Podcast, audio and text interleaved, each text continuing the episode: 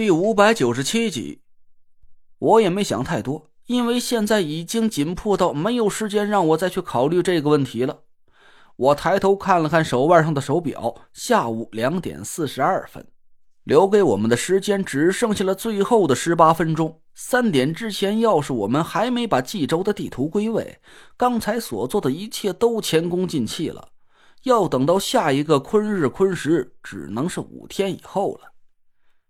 那也辛苦你一趟吧。三点之前赶到九州地图位置，把冀州回归到本位里。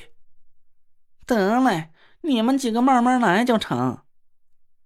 那若兰说完，身形一晃，一道残影闪过，他就消失在黑黢黢的墓道里。郭永哲看着那若兰消失的背影，羡慕的哈喇子都快流下来了。这会风水术真好，能跑这么快。哎，我说陈子，你不也风水师吗？你怎么就这么怂？甭说跑这么快了，那平地里走几步都喘粗气儿。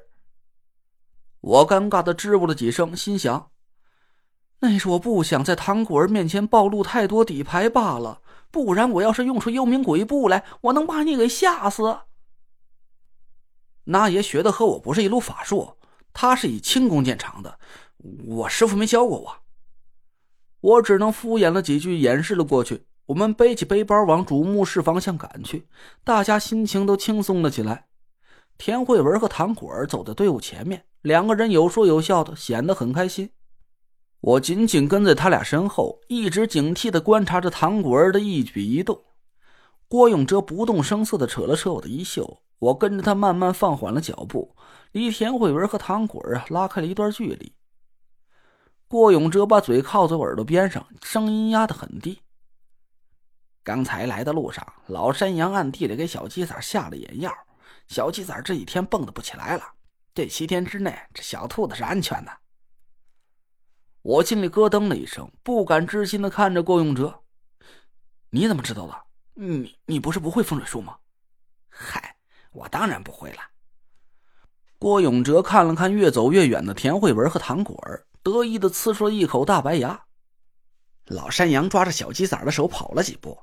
小鸡崽就叫唤了起来，说：“他身上的法力怎么不见了？气息都提不起来了。”老山羊说：“这是墓穴里的阵法压制他法力，七天之后他才能恢复正常。”我笑着对郭永哲点了点头，心里暗暗松了一口气。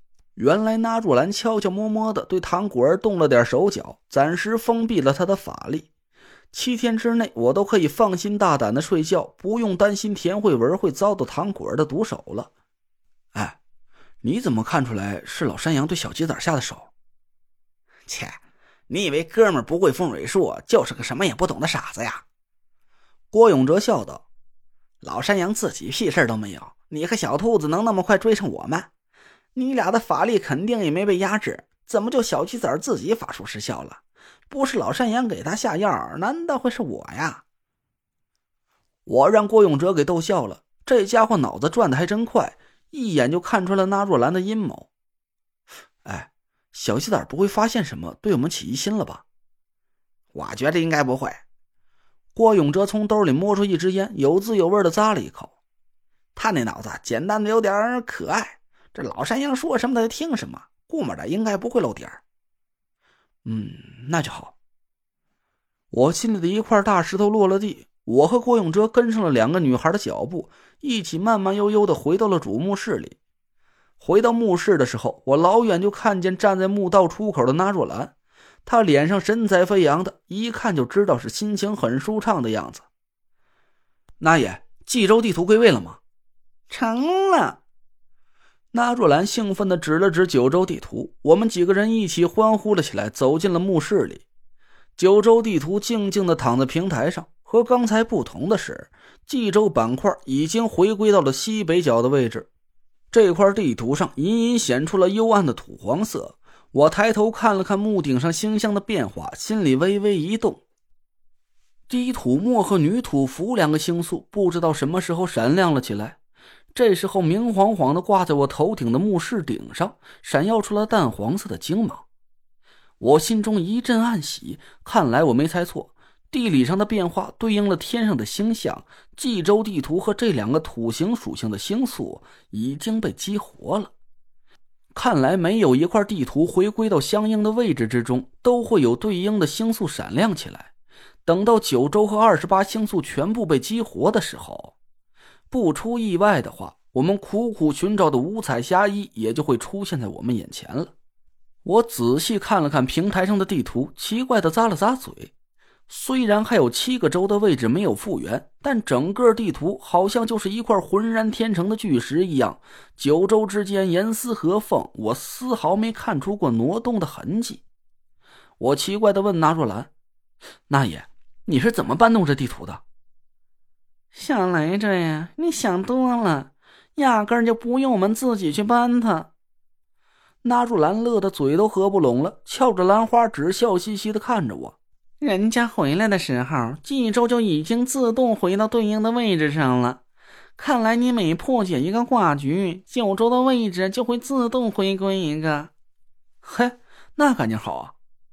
我笑道：“那我们以后就只要计算破解挂局时间就可以了，不用管着来回搬动地图这段路了。不然每次都要来一个二十公里负重越野，我可真受不了。”纳若兰似笑非笑的看着我，我赶紧对她丢了个眼色，示意纳若兰千万别说漏了嘴。纳若兰挑了挑眉毛，问我下一个挂局是什么时候触发。我掰着手指头算了一下，明天是阴历八月十一，一天之内会触发两个挂局，其中坎卦是在子时触发，乾卦是在戌时触发。嗯，我们休息一下吧，晚上十一点准时出发。大家答应了一声，就在平台边上的平地里铺上了隔潮的毛毯，展开睡袋，舒舒服服的钻了进去。